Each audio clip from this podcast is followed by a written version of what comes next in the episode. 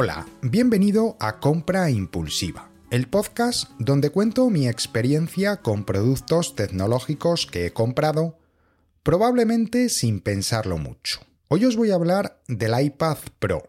Mi relación con los iPads comenzó con el iPad de tercera generación, que era el primer iPad que traía pantalla retina e incorporaba el conector Lightning. De ese iPad salté al iPad Air 2. Es un dispositivo que me duró muchísimos años. Eh, traía 2 GB de RAM, además fue un dispositivo muy longevo desde el punto de vista de las actualizaciones de software. Lo utilicé muchísimo, después se lo pasé a mi madre, que también lo utilizó durante algunos años más, con lo cual en ese sentido fue un dispositivo tremendamente rentable. Al final lo acabamos vendiendo en una de estas tiendas online de compraventa de productos de segunda mano, me dieron una valoración curiosa para el producto que era y los años que tenía, pero luego cuando lo enviamos, eh, lo miraron, vieron que tenía píxeles muertos y me dieron una valoración menor, pero que aún así lo dimos por, por bueno. Del iPad Air 2 salté al iPad Pro de 10,5 pulgadas del año 2017.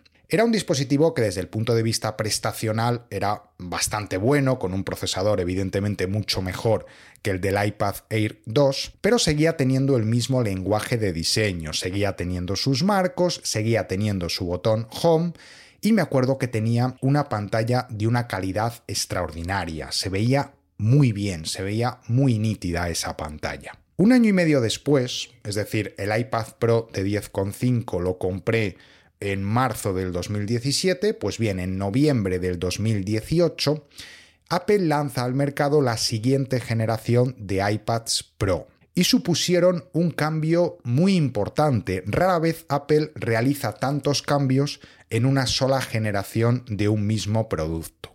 En primer lugar, eh, se produjo un cambio importantísimo en el diseño abandonábamos el botón Home, abandonábamos esos marcos tan gruesos y se convertía el iPad Pro de esa generación en un dispositivo, como se suele decir, de todo pantalla y que incorporaba el Face ID. Ese Face ID que ya conocíamos de los iPhone se incorporaba al iPad Pro. Y además el Face ID funcionaba tanto con el iPad en posición vertical como con el iPad en posición horizontal. Es decir, en ese sentido podemos decir que era un Face ID mejor que el Face ID que ya conocíamos de los iPhone.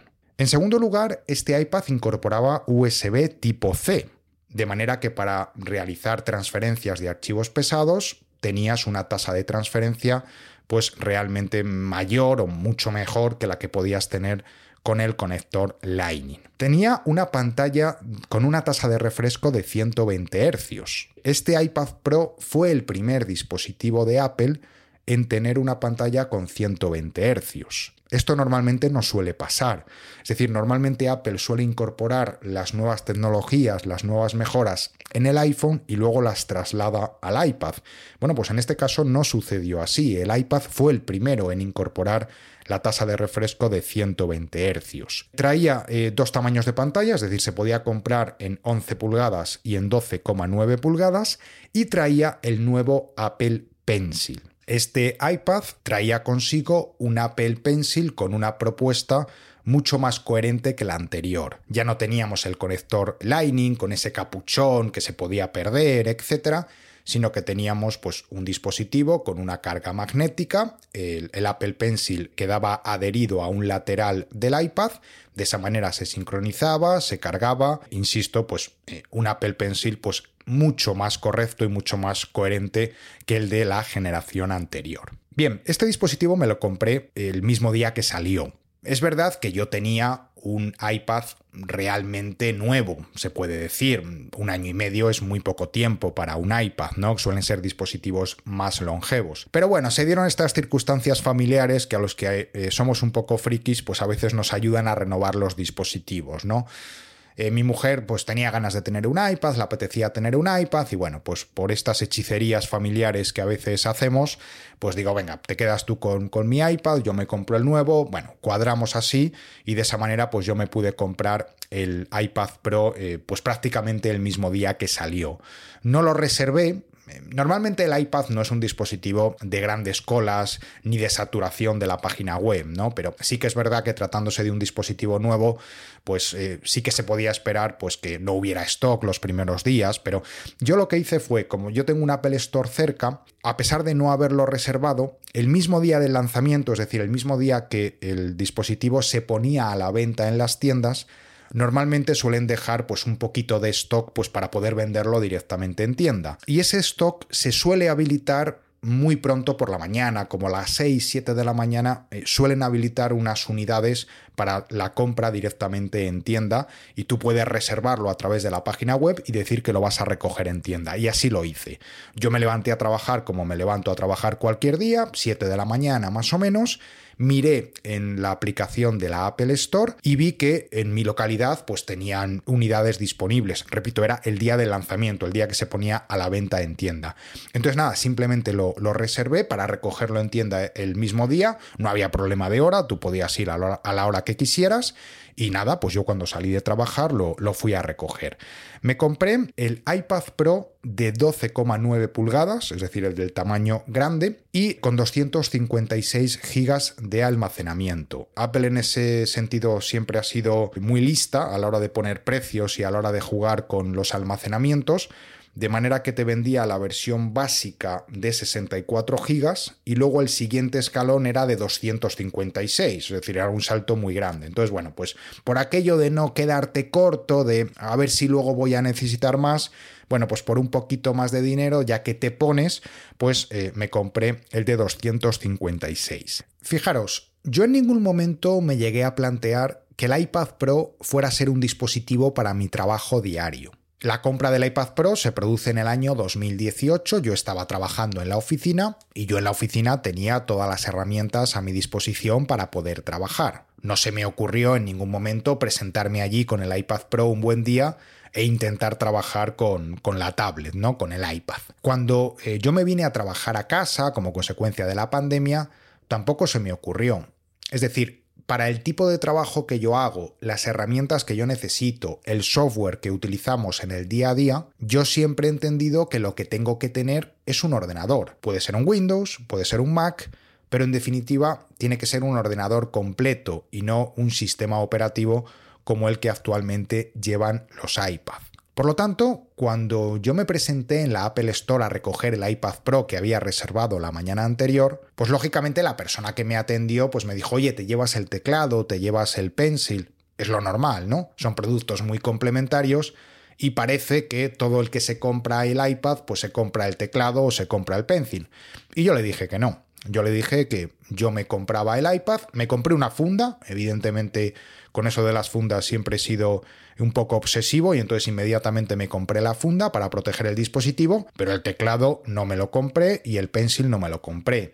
El pencil me lo acabé comprando unos meses después, simplemente por probar, por experimentar, pero el teclado nunca me lo llegué a plantear hasta muchísimo tiempo después. Os cuento, después de este iPad, es decir, en las siguientes generaciones de iPad Pro que Apple lanzó al mercado, incorporó una nueva funda teclado que era muy interesante.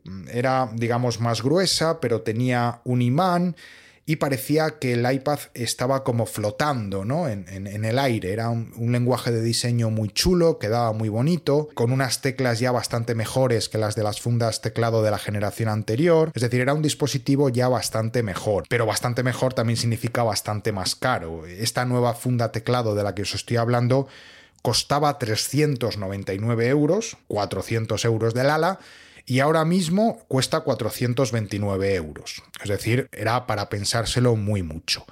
Bueno, pues un buen día voy al MediaMark, no me acuerdo a qué, y me encuentro con que esa funda, además la de 12,9, estaba a un precio de 179 euros. Digo, no puede ser, digo, esto tiene que ser mentira. Pero dije, bueno, pues yo qué sé, a lo mejor se han equivocado, a lo mejor he encontrado la oferta de mi vida pero en ese momento, por supuesto que me la compré. ¿Cómo no me la iba a comprar? Pues si costaba 400 euros y la estaba encontrando a menos de la mitad de precio.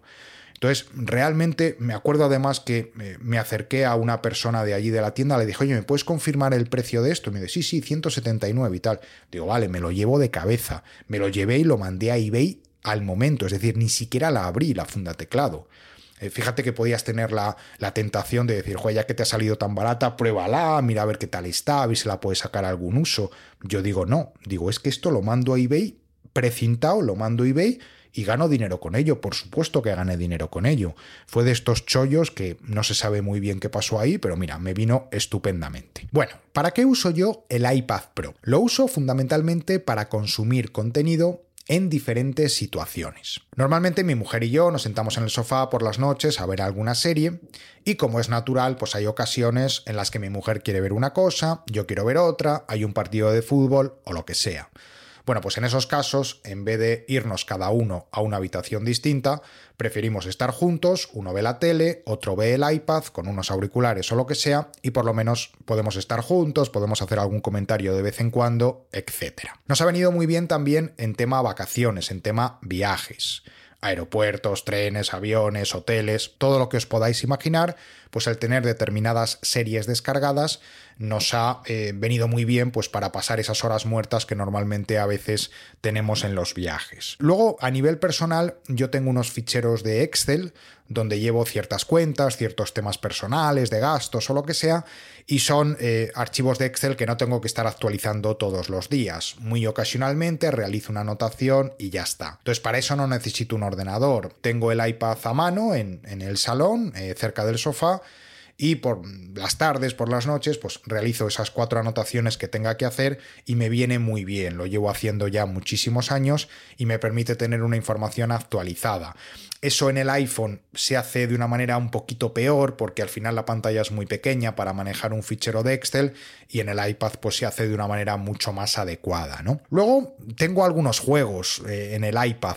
Ya sabéis porque ya lo he contado en otras ocasiones que yo no soy muy de videojuegos a día de hoy, sí que lo fui en el pasado, pero a día de hoy ya casi no, no juego a, videojuegos. Pero bueno, tengo eh, tres juegos, tengo el, el Mayón, que es este juego donde aparecen unas cartas con unos símbolos y tienes que hacer eh, parejas para ir eliminando todas las cartas hasta que dejas la pantalla vacía. Luego tengo un juego de coches, el Grid Auto Sport, que me lo compré hace un montón de tiempo y ahí lo tengo.